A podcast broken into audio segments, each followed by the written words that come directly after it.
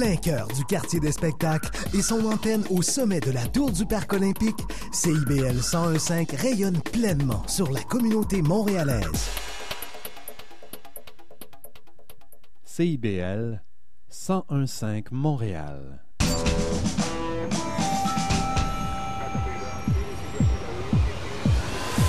Bienvenue au quartier général.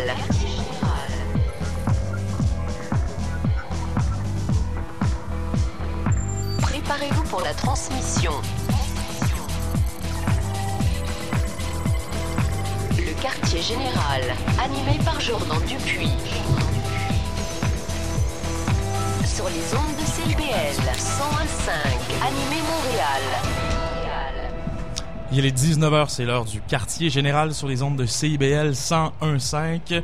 Non, ce n'est pas la voix de Jordan Dupuis que vous entendez, mais bien celle de Philippe Couture. Jordan est absent aujourd'hui et je suis en compagnie d'Émilie Morneau. Bonsoir Émilie. Salut Philippe. Et de Sylvain Vestrich à la mise en onde. Bonsoir Sylvain.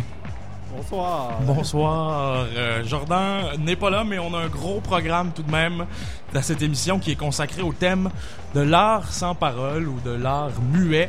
Euh, on s'inspire notamment d'un programme de films muets expérimentaux qui est présenté à la Cinémathèque du 6 au 20 mai. Alors, on est en compagnie de Fabrice Montal, qui est programmateur à la Cinémathèque. Bonsoir. Bonsoir. On a également autour de la table Étienne Lepage. Bonsoir, Étienne. Salut. Auteur dramatique qui va nous parler d'un organisme, Spill, avec lequel il collabore, euh, qui... euh, avec lequel il collabore avec des artistes sourds et muets notamment, et David Lorrain. Bonsoir David. Bonsoir. David a joué le rôle d'un sourd muet au théâtre et il a appris pour se faire le langage des signes. On va discuter de ça avec lui. Vous entendez du bruit, c'est que c'est le gala Numix dans le hall euh, du 222. Euh, ça nous met dans l'ambiance. On va boire du vin nous aussi. On boit ce soir un vin pétillant. euh, qui est fourni par l'agence Bacchus 76, comme d'habitude. Un vin de la maison Luciano Saetti, produit léger de tradition Lambrusco, un vin pétillant rouge effervescent aux arômes de violette et de framboise. Oh! Merci à Seb Ça de l'agence Bacchus 76. Voilà, c'est ce qui m'est table du quartier général de ce jeudi 5 mai 2016. L'interrogatoire. Je me tourne vers Fabrice Montal de la Cinémathèque québécoise qui est avec nous pour discuter cinéma muet expérimental. Rebonsoir Fabrice. Bonsoir. Alors voilà, du 6 au 20 mai, la Cinémathèque va présenter un programme qui s'intitule Les avant-gardes muettes, que vous avez donc euh, euh, sélectionné. Vous avez sélectionné des films pour ce programme euh, qui revisite le cinéma muet expérimental des années 20 à 50, des courts-métrages essentiellement, et euh, qui nous fera découvrir certainement euh, de nombreux films euh, oubliés, certains grands classiques également. Alors, le cinéma muet, euh, pour un passionné de cinéma comme vous, Fabrice Montal, c'est un passage obligé. Euh, Tout le monde est obligé de, de s'y acclimater d'abord et avant tout. Est-ce que ça a toujours Oui. fait partie de votre intérêt pour le cinéma? Ben, ça fait partie de l'intérêt de tous les cinéphiles de savoir comment cet art a commencé, comment il s'est développé.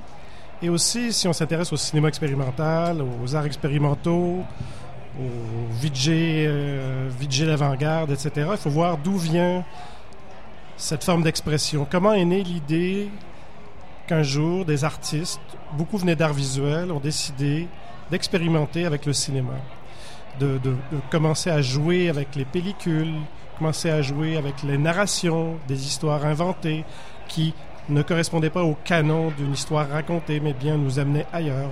Donc j'ai conçu ça en trois parties, si vous voulez. Le 6 mai, demain soir, on va avoir un programme qui s'appelle euh, Musique visuelle et rythmes abstraits.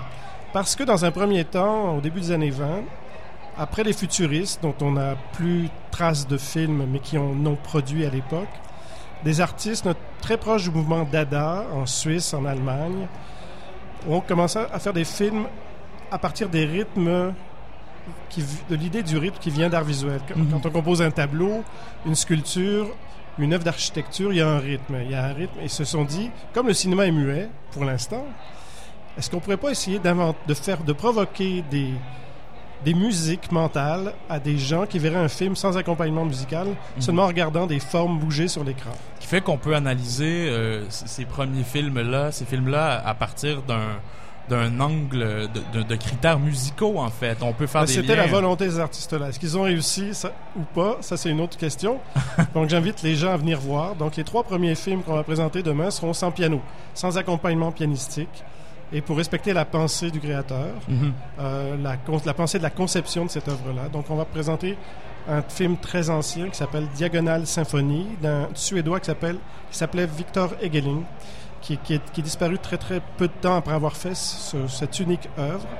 Il avait reçu aussi l'aide d'un artiste euh, associé à Dada allemand qui s'appelait Hans Richter, qui lui par la suite en a fait beaucoup, a fait beaucoup d'œuvres euh, animées, souvent en animant des objets, des, des dessins, des papiers découpés, etc. Et c'est c'est un des plus importants artistes dans ce sens-là. Mhm. Donc on va présenter Rhythmus 21, qui est une œuvre qui est volontairement une, une œuvre de musique visuelle, Mhm. carrément. Ouais. Et après ce bloc-là, on va passer à des œuvres plus imposantes, comme Opus 1 de Walter Ruttmann. Walter Ruttmann qui va être associé autant au, au premier long métrage d'animation qu'à la prolifération de certaines œuvres euh, expérimentales beaucoup plus longues et qui va finir sur le front nazi, sur le front de l'Est, parce qu'il va, dans les années 30, il va devenir vraiment un militant nazi. Mais à, à cette époque-là, c'est vraiment un jeune artiste qui expérimente et Opus 1, c'est la première œuvre jamais expérimentale, jamais projetée dans une salle de cinéma. Mhm. Donc, on va c'est un peu toute l'histoire, l'archéologie de cette pensée de- du film expérimental, du cinéma expérimental, et c'est très ludique. C'est pas du tout rébarbatif, c'est très beau, c'est des, des formes. Là, il y a de la couleur qui arrive justement, donc des formes colorées, des triangles qui se déplacent sur fond bleu, des choses qui étaient tout à fait inouïes à l'époque, mais qui aujourd'hui sont très très ordinaires avec Mhm. toutes les, les, maintenant, la Ouais. numérisation et tout. Mais à cette époque-là, c'était vraiment des pionniers, des gens qui travaillaient au jour le jour sur des. On peut voir des continuateurs de cette époque-là chez Norman McLaren, par exemple, dans les animations de McLaren, qui, qui est vraiment en, en directe ligne euh, de suite de, de- du travail de ces expérimentateurs-là. On va présenter par la suite un film du frère de René Clair qui s'appelait Henri Chomette, qui travaille avec des verres, des, Mhm. des, des, des fonds de bouteilles, euh, des, des quartz. Il travaille avec la lumière, Avec la transparence. C'est très beau. euh, C'est très bref, trois minutes. On s'attarde pas. Et on va présenter par la suite une œuvre plus longue qui s'appelle euh, Impatience d'un Belge qui s'appelait Charles de Coquelaire et qui lui se sentait l'héritier des, des futuristes italiens qui existaient, qui est, qui, avait, qui est un courant d'avant-garde qui datait d'à peine dix ans auparavant, au sortir de la guerre, et qui, eux, mariaient le corps et la machine. C'était vraiment la machine qui était l'avenir de l'humanité. Donc, euh, c'est des poètes, mais qui travaillaient, au lieu de travailler avec les fleurs, les petits oiseaux, ils travaillaient avec la machine, les usines. Avec l'idée du mécanisme les du canons, corps les humain tanks. aussi. Ouais. Donc, c'est une forme d'avant-garde. Alors, vous les présentez sans accompagnement euh, Non, pianistique, vous dites Seulement mais- les trois premiers, mais là, Ouais. de, ce, de ce dont je parle depuis quelques minutes, c'est accompagné de piano. Très bien. Et euh, Impatience de De Coquelaire, c'est très très rythmé, c'est très clippé, c'est très et on va, c'est une prouesse pour notre pianiste Roman Zavada qui, qui va devoir se dépasser. euh, et ça, on va finir par ballet mécanique cette séance ce jour-là du 6 mai avec un classique de Fernand Léger, le pain de Fernand Léger, qui est un pan cubiste dans une œuvre un petit peu influencée par le dadaïsme, mais qui va qui va clore cette soirée-là. Alors, il y a un pianiste qui sera là, euh, qui va faire l'accompagnement. Comme à chaque direct. vendredi soir à la Cinémathèque. Et euh, il, il, impro- il se permet de se réapproprier les musiques originales ou euh, il Non, il y a pas, il y a eu très peu de musique originale. Si j'ai choisi justement ces films-là, comme le ballet mécanique de Fernand Léger, par exemple, c'est un film qui a été composé au dé- une musique qui a été composée au départ sur ce film. Mais les, les artistes, les deux co-réalisateurs se sont fâchés avec le musicien, si bien que le film, quand il est sorti, n'a jamais été projeté avec un accompagnement musical. Par la suite, le compositeur a repris, qui a vécu plus vieux que les deux peintres Mhm. euh, qui ont réalisé le film, va remettre sa musique sur, sur, le, sur le film. Maintenant, on peut voir le film avec la musique originale du compositeur américain George Antel. Mais au départ, le film est né, si vous voulez, sans accompagnement musical. Donc, on le considère comme un film entièrement muet, sans accompagnement. Et il n'y a pas eu de partition vraiment écrite pour ces Mhm. films-là. Bon, alors, on va justement en écouter de la musique pour euh, faire le, le pont euh, avant de faire la deuxième partie de cette entrevue. On écoute euh, le tango argentino, c'est c'est la trame sonore du, du film de Luis Buñuel et Salvador Dali, Un chien andalou, qui fait partie du deuxième volet de votre programme à la Cinémathèque. On écoute ça, puis on revient avec la deuxième partie de cette entrevue.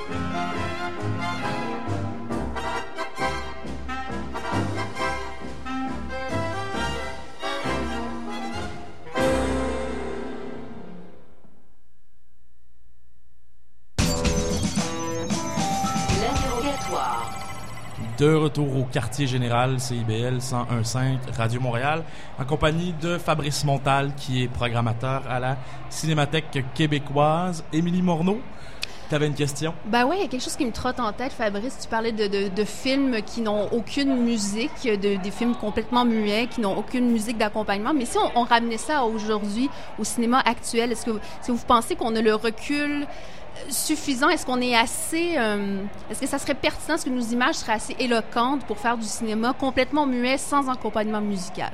Est-ce que ça se peut? Ben oui, pourquoi pas une question de convention. Je pense que The Oui. Artist, il y a quelques années, était sans parole. Parce que là, on est dans une émission sur la non-parole. Bon, il y avait de la musique, c'est sûr. Euh, moi, je me rappelle, euh, dans les années 70, il y avait le célèbre Silent Movie de, de Mel Brooks. Et le- la seule parole prononcée dans le film, c'est oui, mais par le mime Marceau.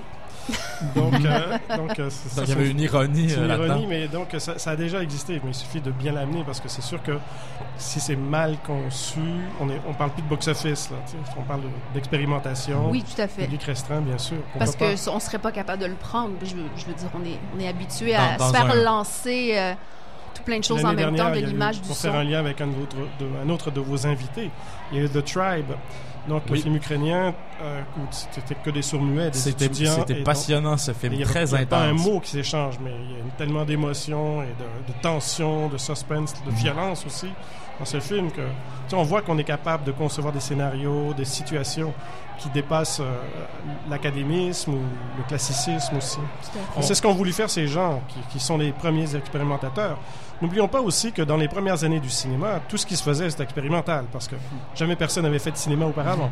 Donc, euh, les Frères Lumière et Méliès, c'est expérimental. Oui, c'est des Et toutes artistes les premières euh, tentatives d'Edison aussi, euh, avec les machines qu'on mettait au point, tout ça, il y avait une expérimentation à partir de rien. Donc, On a évoqué euh, The Artist, là, le fameux film avec Jean Dujardin, le film de Michel Hazanavicius euh, qui est sorti il y a quelques années, qui a eu un grand succès populaire. Là. Est-ce qu'on qui, qui a fait qui a fait renaître le film muet aux yeux de plusieurs personnes qui euh, ne fréquentaient pas ce cinéma-là? Est-ce qu'il y a eu une sorte de renaissance pop? Est-ce que vous avez senti que ça Ben, nous, a créé de l'intérêt pour le à la film muet? Cinémathèque, quand, ça- quand c'est sorti, oui, il y a eu comme, euh, comme on a de façon hebdomadaire, tous les vendredis à, à 7 heures, une séance de cinéma muet Mhm. avec euh, soit notre pianiste attitré qui est Gabriel Thibodeau, mais qui voyage énormément à travers le monde. Ça fait 28 ans qu'il travaille euh, pour la Cinémathèque québécoise. Maintenant, c'est une vedette en, en- en France. Il joue à la Cinémathèque française. En Allemagne, il joue.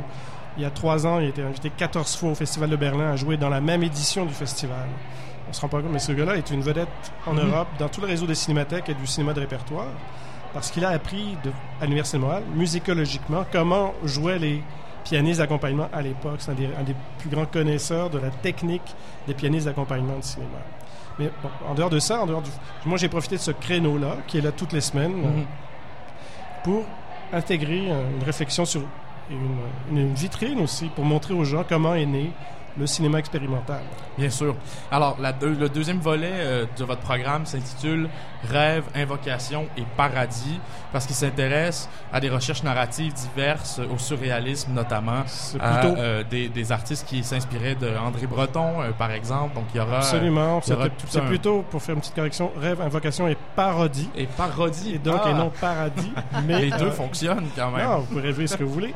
Mais l'idée, c'est de. C'est influencé par le surréalisme. Beaucoup de ces films sont influencés par le surréalisme. D'autres se situent à la jonction entre le dadaïsme et le surréalisme. Je pense notamment à Entracte de René Clair, qui est un- une œuvre que les musiciens connaissent parce que c'était un véritable entracte au milieu d'un ballet qui s'appelait Relâche. Et c'était donc un film muet qui était montré dans, dans un entracte. Mais la musique du, du ballet Relâche, c'était Eric Satie qui l'avait composé. Mhm. Et donc, euh, c'est sur un livret de Picabia, qui est un poète euh, dadaïste. Et donc, euh, le film a été écrit par Picabia, mais René Clair, qui, allait devenir un fabuleux réalisateur par la suite, était tout jeune. Et il s'est amusé à rendre hommage à Méliès. Ah, on voit apparaître Éric Satie, on voit apparaître Marcel Duchamp, on voit apparaître Francis Picabia, différentes personnes qui faisaient partie de l'avant-garde parisienne des années 20.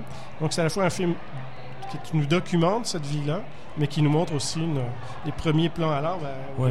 Et qui flirte ben, avec ce qu'on a appelé les frontières de ce qu'on a appelé le surréalisme. Là, c'est pas si Non. facile à ben, déterminer le problème, qui est que surréaliste, qui ne l'est pas. à cette époque-là, euh, sans faire de... on- des fois, les grands historiens du cinéma disent que c'est pour cette époque-là à Paris, c'est dur de faire la différence. Il y a des gens qui appartenaient aux deux mouvements. même si le surréalisme était facile, euh, c'était facile d'être excom- excommunié du surréalisme. Et donc, peu de films ont eu la- l'approbation d'André Breton et de, de Louis Aragon, etc., des, des grands, des grands du surréalisme. Donc, finalement, il y a peu de films qui, ont, qui sont passés. euh, après ça, les historiens, mais comme L'Étoile de mer de Man Ray, même si Man Ray était euh, proche des surréalistes, ce film-là, L'Étoile de mer, qui était l'adaptation d'un poème euh, également, de, de Desnos, n'a pas été considéré comme un film surréaliste nécessairement, alors qu'il en a toutes les caractéristiques. Qui est un très très beau film. Qui est- toutes les images sont tournées à travers un filtre d'un verre euh, qu'on appelle un verre cathédral. Et tous les, donc c'est des corps nus, mais qui sont complètement des, des sculptures qui viennent des objets qui bougent, donc des formes, des corps distordus, euh, des images d'a- d'animaux euh, tordus seulement par l'optique, par des jeux d'optique. C'est vraiment un film très très intéressant. Alors, il y aura le fameux Chien andalou dont j'ai euh, parlé tout à l'heure. Aussi, un film de Germaine Dulac, La coquille et le clergyman. Euh, plus- plusieurs films à découvrir dans ce volet-là, mais je vais vous entendre en terminant sur euh, le troisième volet qui est celui Troisième volet, on va, long terminer, métrage. on va terminer simplement avec un des longs métrages les plus célèbres du cinéma expérimental. C'est un film de l'époque soviétique de. Digavertov, ça s'appelle L'homme à la caméra. Ce film-là va influencer à la fois le cinéma expérimental, mais aussi le documentaire. Parce qu'il y avait une volonté de reconstituer une action au moment où elle se passait, avec plusieurs caméras dans un centre-ville, par exemple. Donc c'est L'homme à la caméra qui va être accompagné par Michel F. Côté, Michel F. Alexandre Côté. Saint-Onge et Pierre-Yves Martel. Donc, Pierre-Yves Martel est là, on a une viole de gamme qui, a- qui- pour une- qui va accompagner un film expérimental. ouais. Pierre-Yves Martel vient de sortir un disque euh, d'ailleurs. Et donc, c'est un gambiste, un, un- un instrument baroque du 17e siècle. Ça va être assez particulier. Il va y avoir aussi un peu d'électronique avec ça, du laptop, des instruments inventés. Trudel est aussi- un inventeur d'instruments. Donc, je pense que ça, ça va finir à la fois ce cycle-là et ça va être intégré dans la f- soirée d'ouverture d'un événement qui nous tient très à cœur, la Cinémathèque, qui s'appelle la Fête du cinéma, Mhm. avec une pléiade de films pendant deux jours sans arrêt, non-stop. Voilà, alors ce sera plutôt événementiel cette euh, soirée euh, de cinéma muet accompagnée en musique. On espère que vous serez nombreux. C'est déjà tout le temps qu'on avait, euh, Monsieur Montal, pour cette entrevue. Merci beaucoup d'avoir été des nôtres. Merci. Vous restez avec nous. D'ailleurs, il reste du vin, puis on a plein d'autres sujets à aborder. On écoute euh, encore une musique tirée d'un film muet, très connu celle-là. On est allé dans le très pop, la célèbre pièce musicale du film de Chaplin, Les temps modernes. Ça s'appelle Je cherche après Titine, le titre original.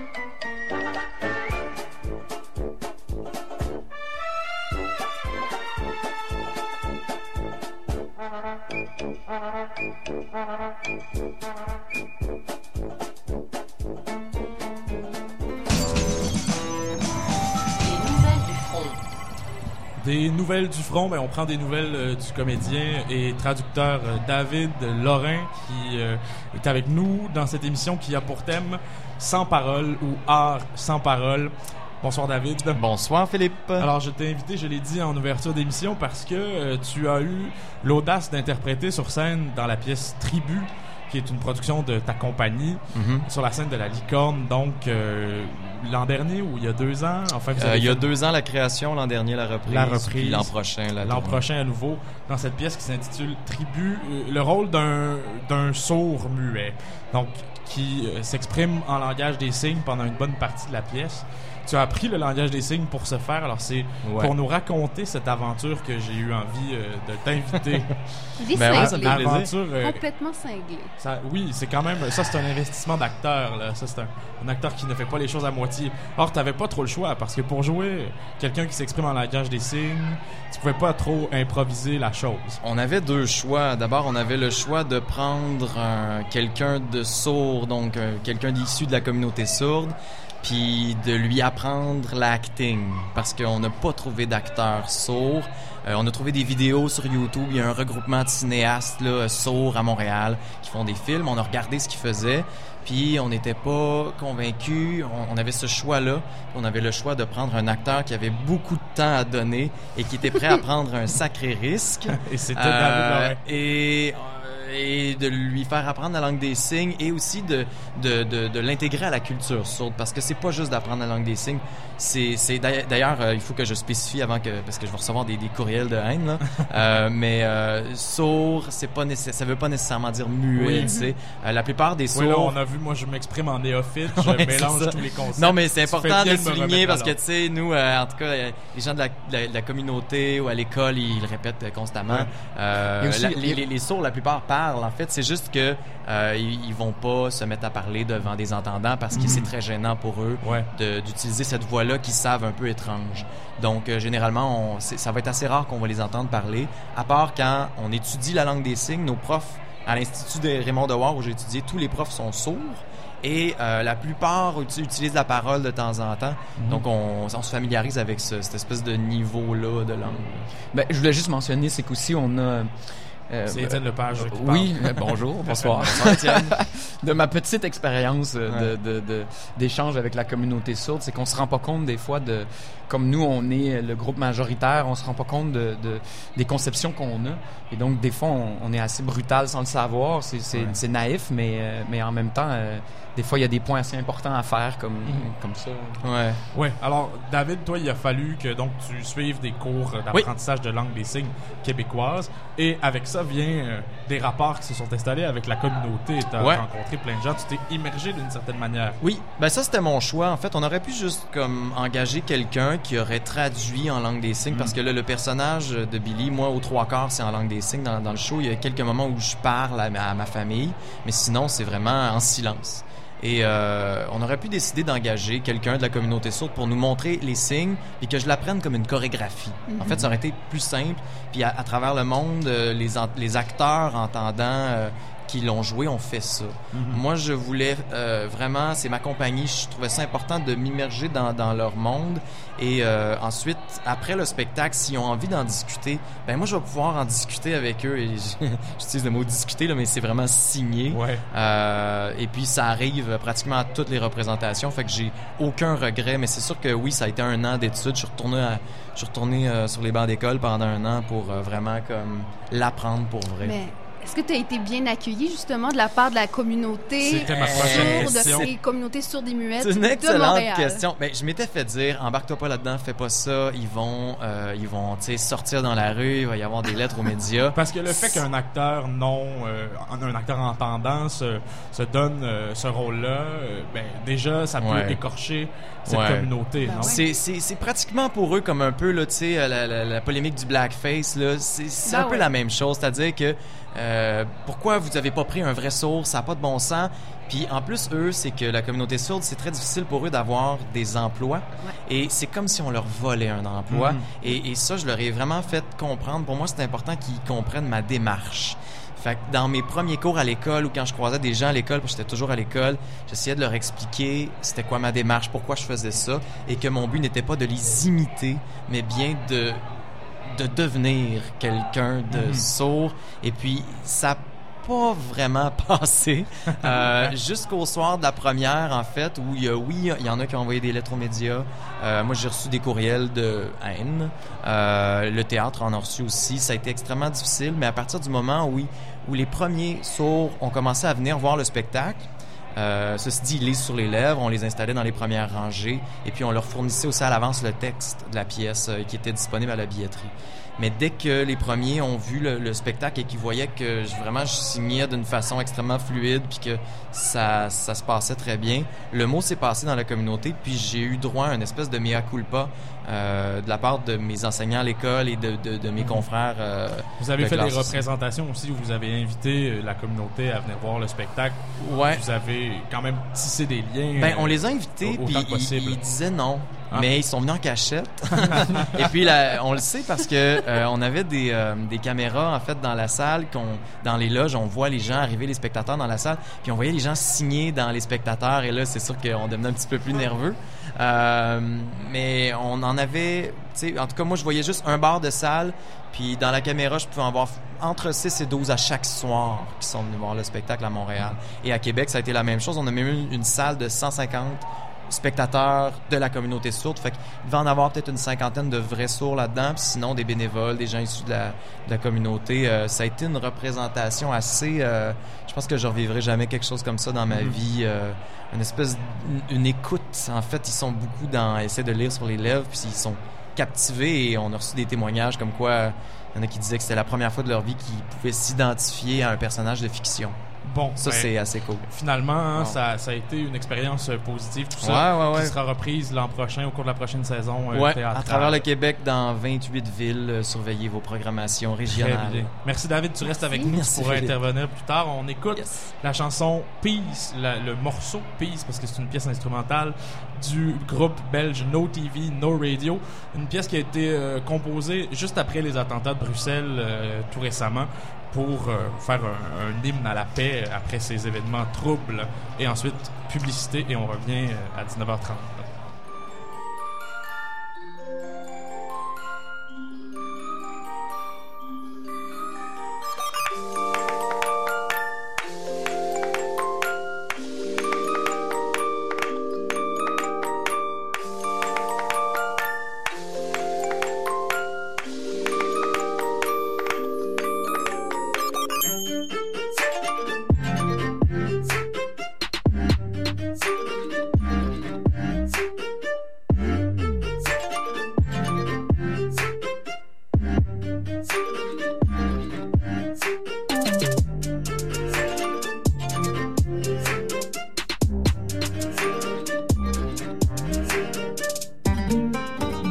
30 ans à Montréal, les restaurants Boostan vous font découvrir les saveurs exotiques du Liban.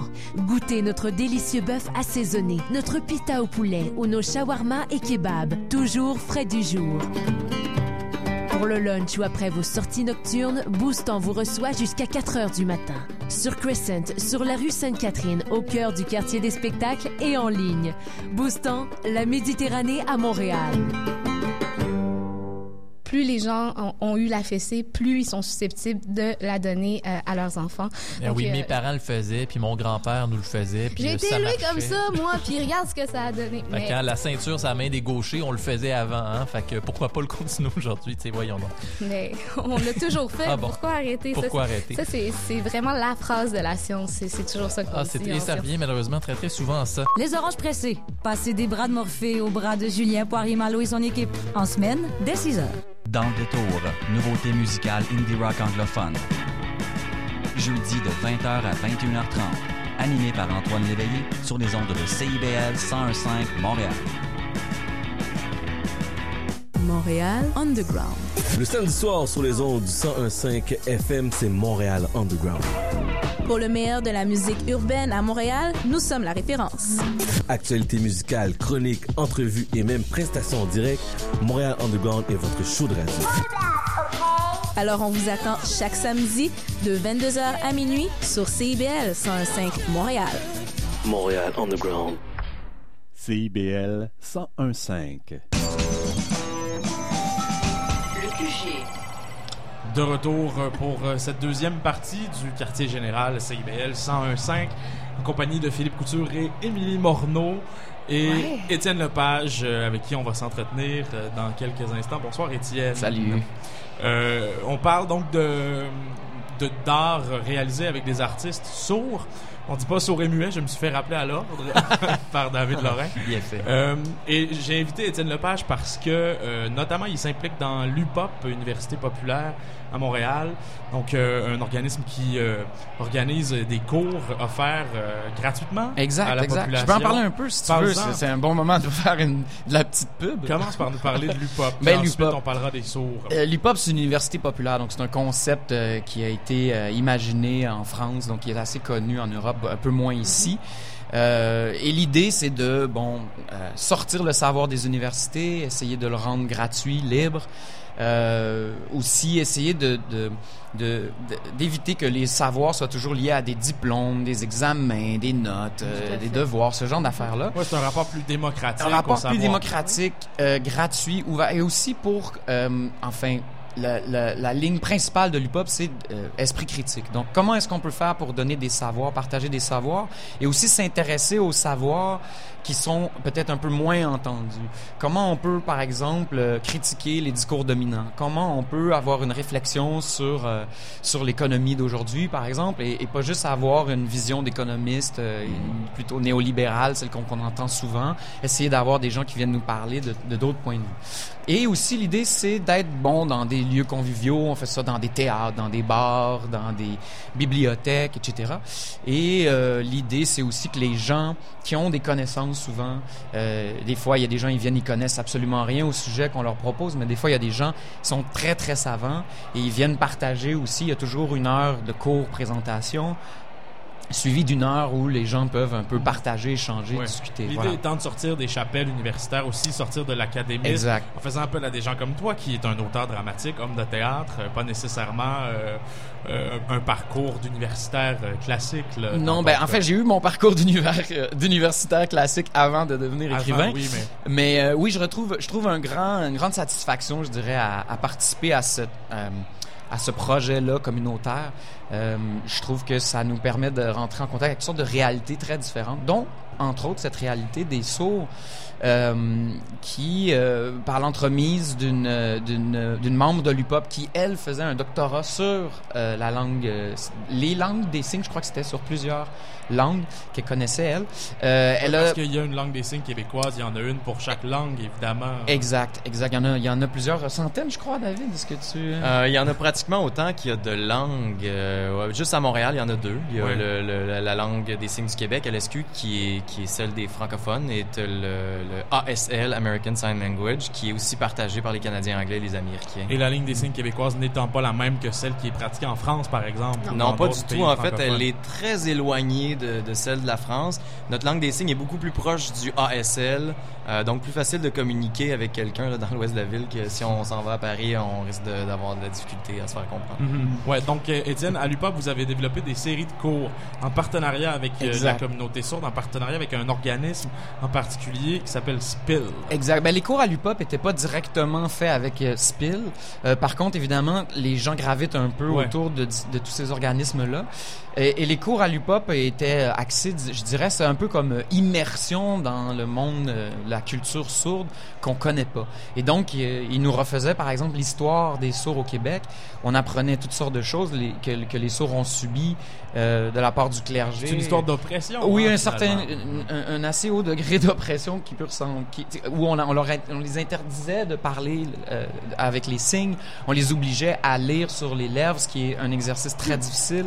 Et c'est Euh, le clergé, Étienne, pardonne-moi, qui, qui avait du mal avec l'idée de la langue des signes. Euh, oui. Ah ben parce que ça paraissait. Écoute, je sais pas si David tu tu, euh, tu connais mieux l'histoire que moi. Moi j'ai assisté au cours à l'UPOP. Ça fait quelques années déjà. Mon souvenir c'est qu'en fait c'était juste pas joli, c'était juste pas. euh, Ouais. en fait dans la norme ça paraissait euh, très Extravagant. extravagant, d'avoir des gens qui font des signes Ouais, de la et qu'on les manière. comprend pas. Donc La- c'est de la même manière que les francophones hors euh, pays francophones, les francophones aux États-Unis qui se faisaient donner des coups de règle à l'école pour Et les pas parler- autochtones Bah à ouais. qui on a. Oui. Fabrice Montal voulait intervenir. Oui, je pense que la- le pouvoir de l'Église passait par la parole. Oui, bien sûr. Donc, un, langage qui ne se comprenait pas était euh, La danse, Menaçant. subversif. la Mhm. danse, par ailleurs, était, euh, était assez euh, vilipendée par l'Église à cette époque aussi. Donc, euh, on comprend que ça fait partie euh, du même, euh, de la même chose, du même phénomène. Donc, Euh, on apprenait sur cette histoire-là, on apprenait sur la culture aussi, on apprenait sur les enjeux, parce que des enjeux, des fois, qu'on réalise pas.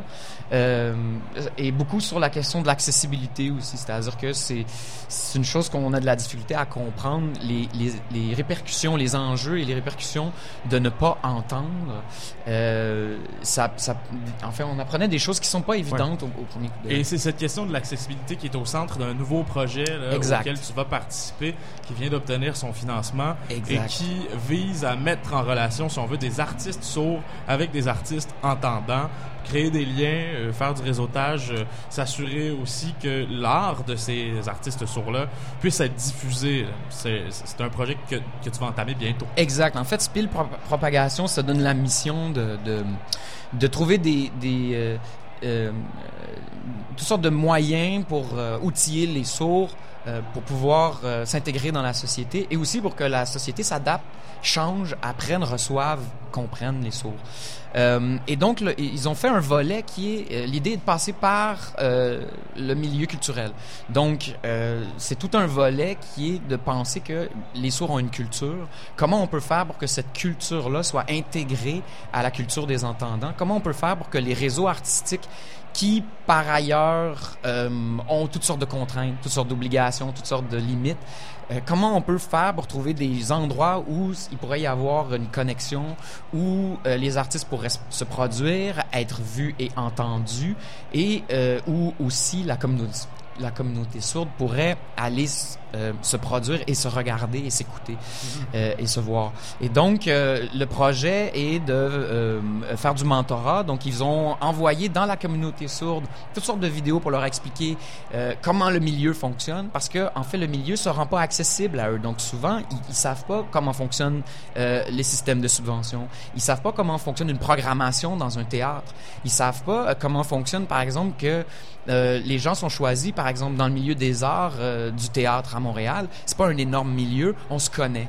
Donc, on va voir ce que les gens font. Ouais, on voilà. échange. Mais quand on n'a pas accès, pas ils ont à- pas à la- accès à- au milieu, Donc, ils savent carrément. pas Ils peuvent- comment ils ça peuvent fonctionne. pas réseauter, hein. Ils peuvent pas réseauter et ils savent pas que ça fonctionne comme ça parce que et- et tout simplement ils y ont ils ont pas accès.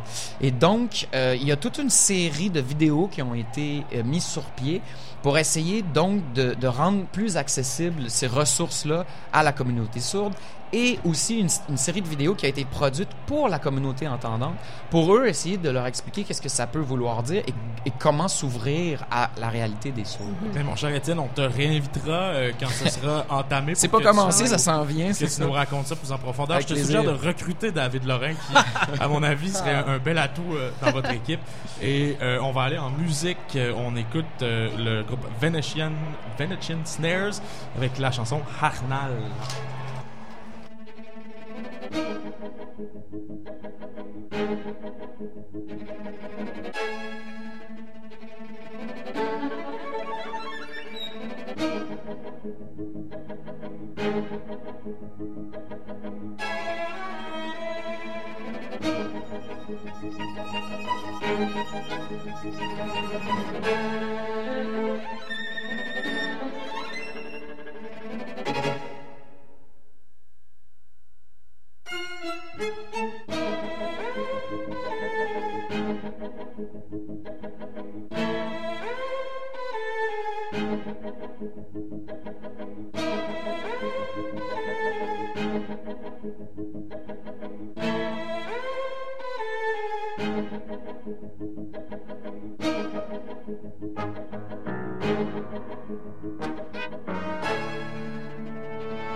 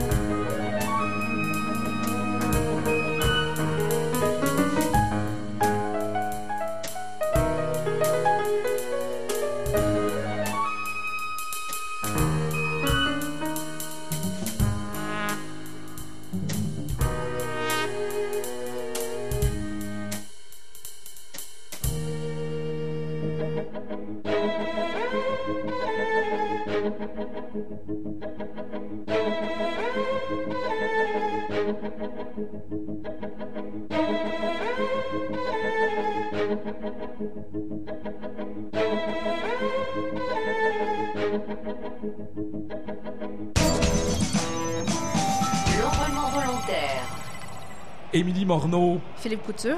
on est au quartier général à CIBL et on discute d'art sans parole ou euh, en tout cas d'initiatives culturelles dans lesquelles la parole n'est pas reine et maîtresse.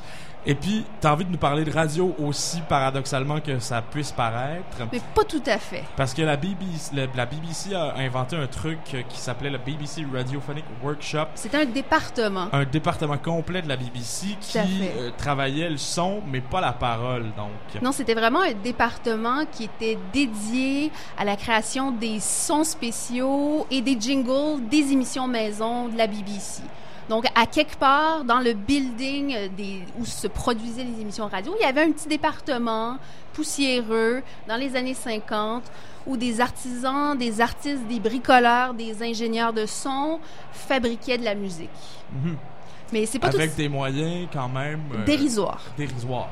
Totalement dérisoires. Mais il faisait des merveilles. Mais il faisait des merveilles, voilà. Parce qu'il faut dire, au-delà de ces musiques-là, au-delà des musiques qui étaient choisies pour créer des musiques, des jingles, des sons spéciaux pour ces émissions-là, ben, on en retenait des musiques qu'on pouvait prendre à part.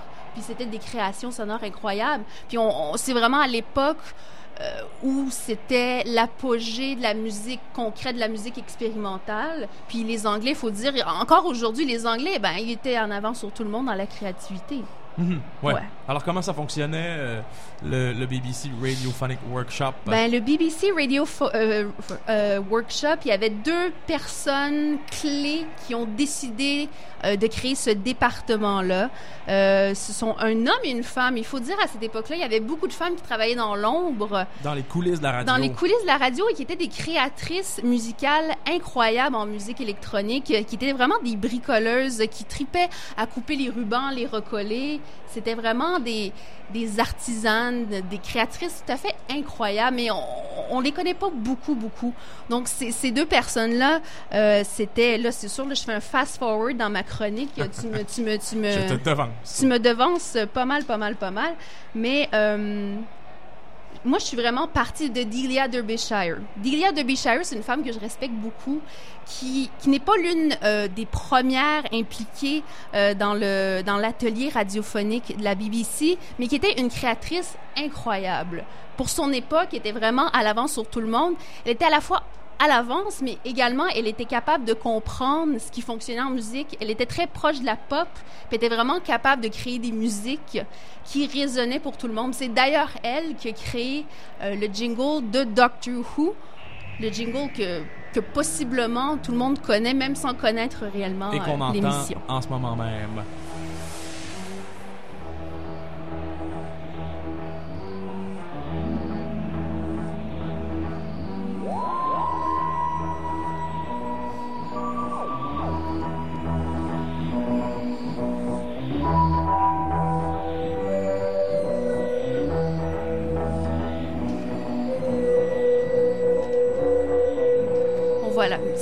La table, personne connaît ça. Non, mais moi, c'est mystérieux. Non. Tant de Il y en a mystère pas. dans cette euh, Il y a musique. beaucoup de mystères, mais ça, ça date de la fin des années 50, début des années 60. On ramène ça aujourd'hui, puis c'est encore très, très, très intéressant comme musique. Euh, mais tous les gens qui étaient impliqués dans le workshop euh, de- de- des années 50 aux années 80, ils n'étaient pas vraiment intéressés à créer des musiques ordinaires, des musiques instrumentales euh, pour ces émissions-là. Eux, leur but, c'était vraiment de manipuler du ruban, puis d'autres objets, puis de créer des sons. C'était vraiment des geeks du son. Euh, c'était un peu des scientifiques de la musique. Puis eux, leur but, c'était de connaître toutes les étendues musicales sonores possibles que les objets pouvaient créer. Euh, puis on se rapprochait vraiment plus de la musique concrète à cette époque-là. Donc, une musique conceptualisée, réalisée directement, sans, euh, sans, sans euh, préalablement écrite sur des partitions, en passant par diverses manipulations. Euh, C'était vraiment comme une longue nuit de noces de l'art sonore. Mais vraiment en, en catimini, parce qu'il faut dire tout ce qui se faisait là pendant que le workshop existait, ben, il y a personne qui, qui savait ce qui se passait réellement là-bas. Là. Ça sortait pas dans, chez le grand public. Sauf toutes ces musiques-là, justement, qui servaient aux émissions Au maison de la ouais. BBC. Ben voilà. Justement, j'ai un, j'ai un autre extrait qui est super intéressant de la part de Delia Derbyshire, Know Your Car, qui démontre vraiment toute, toute son inventivité.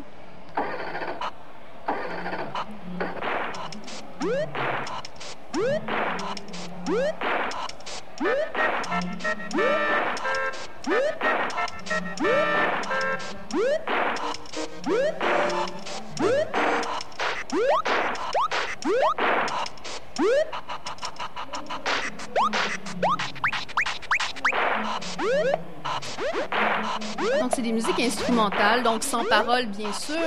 Euh, très intéressant, c'est vraiment singulier puis novateur, que je, je pense, Oui, pour l'époque. que ça se rapproche presque de la musique électronique allemande euh, des années 70. Là, Mais c'est de la musique électronique. Oui. Mais je veux dire, ça a été fait bien avant euh, Oui. le- l'essor de la musique électronique à Berlin dans les années Mais encore, c'était pas les 70-80. pionniers. Même dans les années 40, il y avait Pierre Schaeffer qui, lui, qui lui, c'était vraiment... euh, c'était l'artisan maître euh, de justement ces musiques-là bien auparavant déjà. Euh, puis il faut dire, en Angleterre, à la fin des années 50, début 60, euh, musicalement parlant, qu'est-ce qui jouait à la radio, qu'est-ce qui jouait chez les stéréos, dans les stéréos des gens, c'était vraiment plate. C'était assez convenu euh, du Pericomo, du Connie Francis. Donc, euh, ce qui jouait traditionnellement à la radio, parce que c'était justement, c'était pas très explorateur, c'était assez convenu. Donc, c'est vraiment dommage que ces musiques-là n'ont pas pu justement parvenir aux, aux oreilles des auditeurs anglais parce que moi, je pense qu'ils auraient été prêts à entendre ce type de choses-là. Puis qu'aujourd'hui, on les trouve donc sur une plateforme web de la BBC. Tout est archivé, tout est en BBC, ligne. on a fait des compilations. Donc, Mhm. il y a possibilité d'entendre. mais Il y a beaucoup de choses qui n'ont jamais été enregistrées, donc retenues. Beaucoup de choses se faisaient tellement dans le direct que, que beaucoup d'expérimentation. Parfois, il y a des enregistrements qui sont disparus, qui n'ont juste jamais existé. Donc, voilà. Euh, Dommage, mais c'était vraiment fait avec les moyens du bord, comme je disais. Puis, à un moment donné, dans les années 70, ces gens-là, vraiment, euh, les- les tous les gens qui ont, qui ont débuté dans ce workshop-là, c'est vraiment, euh, c'est des puristes. Donc, eux, ils s'intéressaient vraiment pas à toute la technologie, les synthétiseurs. Donc, quand euh, les patrons de la BBC ont amené euh, les synthétiseurs dans les studios, dont euh, un, un- un mastodonte, le Delaware, à l'époque des années 80, ça a vraiment tué le département parce que les gens étaient pas, ils étaient pas intéressés à travailler avec ces machines-là parce que leur créativité était n'avait pas besoin de toutes ces bidules-là pour euh, Alors, ils étaient dans une euh, perspective plus organique, euh, si Oh, je ben, comprends bien. fait. Ils faisaient de la musique avec des objets, plus qu'avec euh, des machines. C'est de la musique qui, qui, qui est palpable, qui, on coupe du ruban, on le recolle Mm. et on voit ce qui se passe. On, on, on graphine du ruban, puis voilà. Ouais, ouais, mais Ouais. c'est vrai que c'est intéressant. On a perdu cette habitude. Ben voilà, puis je me suis demandé est-ce que Radio-Canada a eu ce département-là à un moment donné dans son histoire? Puis on m'a dit que la CBC a déjà eu un tel département pour justement la création de musique euh, pour, pour la grande, grande tour brune, mais ça n'a pas duré long, très très longtemps. Je pense que Radio-Canada a eu un, un département de bruitage pour les téléthéâtres. Mais c'est pas tout à fait la même chose. mais c'est Oui. pas la même chose, Non, c'est ça, voilà, tout à fait. Ça, ça a très bien fonctionné. Oui. Puis il faut dire, ben, aujourd'hui, ça serait pas possible, je pense, qu'un tel département existe. Parce que l'accessibilité de, de- des musiques, de fabriquer des musiques est tellement facile que je vois pas l'intérêt justement de, de, de créer un département. Puis la- les médias maintenant sous-contractent les artisans. euh, C'est un art qui s'est perdu dans Bah l'émission de radio en tant que telle aussi, qui a des jingles musicaux, mais c'est pas très élaboré comme expérimentation sonore Ouais. à la radio. Fabrice, Fabrice. Montal. Il existe un, un documentaire sur euh, Delia Derbyshire Oui. qui a été fait à Montréal en 2009 par, et par une, une cinéaste qui s'appelle Cara Blake et qui est distribué par le vidéographe. Donc, toute personne intéressée à poursuivre l'aventure par Mm. un vidéo ou un documentaire sur elle. euh, Elle est fascinante jusqu'à la fin. Ça existe, euh, ça existe euh, assez accessible chez un distributeur à Montréal. Très bien. Ben voilà. Ben voilà, merci beaucoup, Émilie, euh, Ben de, de nous rien. avoir initiés euh, au euh, BBC Workshop, euh, Radiophonic Workshop. Voilà. Euh, et ben, on va aller tout de suite en musique. On écoute du sound art. C'est une suggestion, Émilie, que tu Ben nous as en fait, c'est c'est de la musique électronique actuelle. C'est Tim Hacker. C'est pas nécessairement du sound art. Oui, c'est de l'art musical. C'est bien c'est sûr. de l'art sonore. Mais parce que Tim Hacker sera en concert à Montréal, à Mutech, donc juste à côté de chez nous, à CIBL, le 2 juin prochain.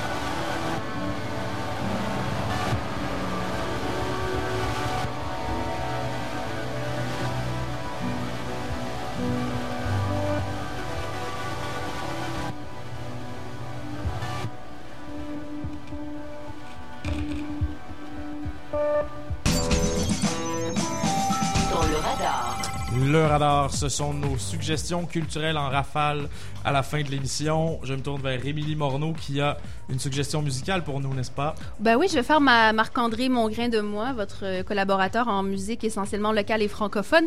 C'est la finale des Francs ouvertes. Ça se passe ce mardi 9 mai au Club Soda, donc tout juste à côté de CIBL. Donc, qui donc de Caltar Bateau, la famille Ouellette ou Mon Doux Seigneur emportera les grands honneurs? Eh bien, le mystère est entier jusqu'au euh, dévoilement euh, auquel tu nous convies, Émilie. Merci Mhm. beaucoup. Moi, je vous invite à fréquenter le festival du Jamais Lu, qui en fait se termine demain soir avec une soirée euh, que j'attends particulièrement où euh, de nombreux artistes de différentes disciplines vont revisiter des textes euh, qui ont été présentés au Jamais Lu au fil des 15 dernières années, vont en faire des réinterprétations sous des formes très variées. Donc, ça risque d'être une soirée bien intéressante. Et le Festival du Jamais Lu célèbre ses 15 ans, se termine donc demain. On a Étienne Lepage qui est avec nous, qui a un spectacle au Festival Transamérique très bientôt. Logique du pire, tu peux nous en glisser un mot, Étienne? Ben oui, Logique du Pire, ça va être présenté à la cinquième salle les 3, 4 et 5 juin. C'est un projet, euh, je dirais, d'art contemporain, mais en fait, c'est du théâtre euh, de sketch. Mais on, on maquille ça dans une image contemporaine. Avec euh, Frédéric. Gravel, Avec Frédéric. Gravel, mon comparse, avec qui je crée des projets euh, de danse euh, étranges. Et avec euh, du texte, toujours euh, de l'acide, de, de l'humour noir. Et euh, voilà, on s'amuse bien, c'est méchant. Vous êtes bienvenus. Cinquième salle, 3, 4, 5 juin.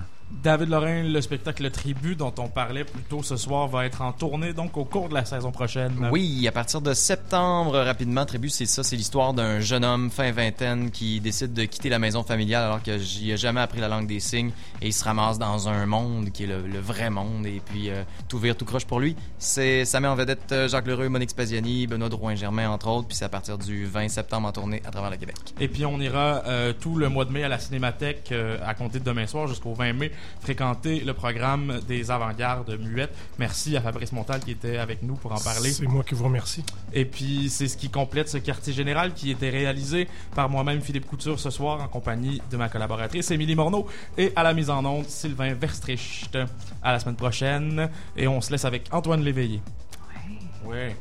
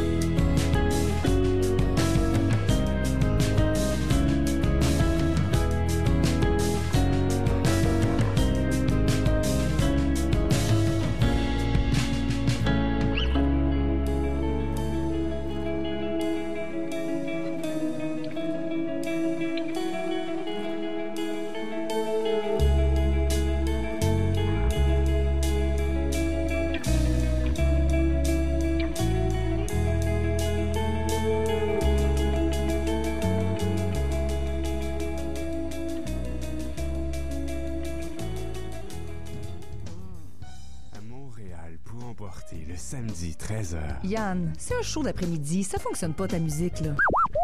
Le samedi 13h, on savoure la ville sous toutes ses facettes. À chaque semaine, nos chroniqueurs vous cuisinent la métropole selon leur spécialité. Musique, Théâtre, mode, culture. sortie. Avec en apéro, un invité spécial à déguster. Montréal pour emporter. Avec Audrey Bellimeur. Et Yann Daou, les samedis, 13h. J'ai eu la joie de découvrir le nouveau métro montréalais, le métro Azur sur la ligne orange. C'est un petit moment de bonheur finalement quand on tombe dessus. T'es un peu en retard sur tout le monde. Mais là. oui, mais écoute- Alexandre, tout le monde a déjà fait son selfie dans le métro Azur. là. je sais, mais moi je l'ai, je l'ai découvert que hier, hier après-midi. Et c'est juste quand j'ai entendu les premières réactions des gens autour de moi qui étaient genre Ah, c'est lui, c'est lui, c'est le nouveau métro, regarde, regarde. Et là, en effet, je suis arrivé comme un, comme un enfant. J'ai regardé le, le nouveau métro qui est très agréable. Tu l'as déjà pris, toi, Jérémy? Non. Les oranges pressées, en semaine, dès 6 heures. Hey Montréal, t'inquiète même pas, c'est comme d'hab, rien que de la bonne vibration. T'es bien calé sur CIBL 101.5. Et ça se passe comme ça tous les vendredis soirs de 23h à minuit. L'émission qui revient ambiancée s'appelle bien Cendre Belle. Une heure de pure vibes avec du bon son et des grosses performances live. Hip-hop, reggae, dancehall international et francophone, t'es obligé de le dire à tout le monde. Tous les vendredis soirs de 23h à minuit, Cendre Belle sur CIBL. Vous cherchez un magazine d'actualité, de l'information, de la bonne musique ou des entrevues. Vous choisissez à la carte. Toutes nos émissions sont disponibles en balado-diffusion. CIBL1015.com, la radio citoyenne de Montréal. Avec ses studios en plein cœur du quartier des spectacles et son antenne au sommet de la tour du Parc olympique, CIBL 101.5 rayonne pleinement sur la communauté montréalaise.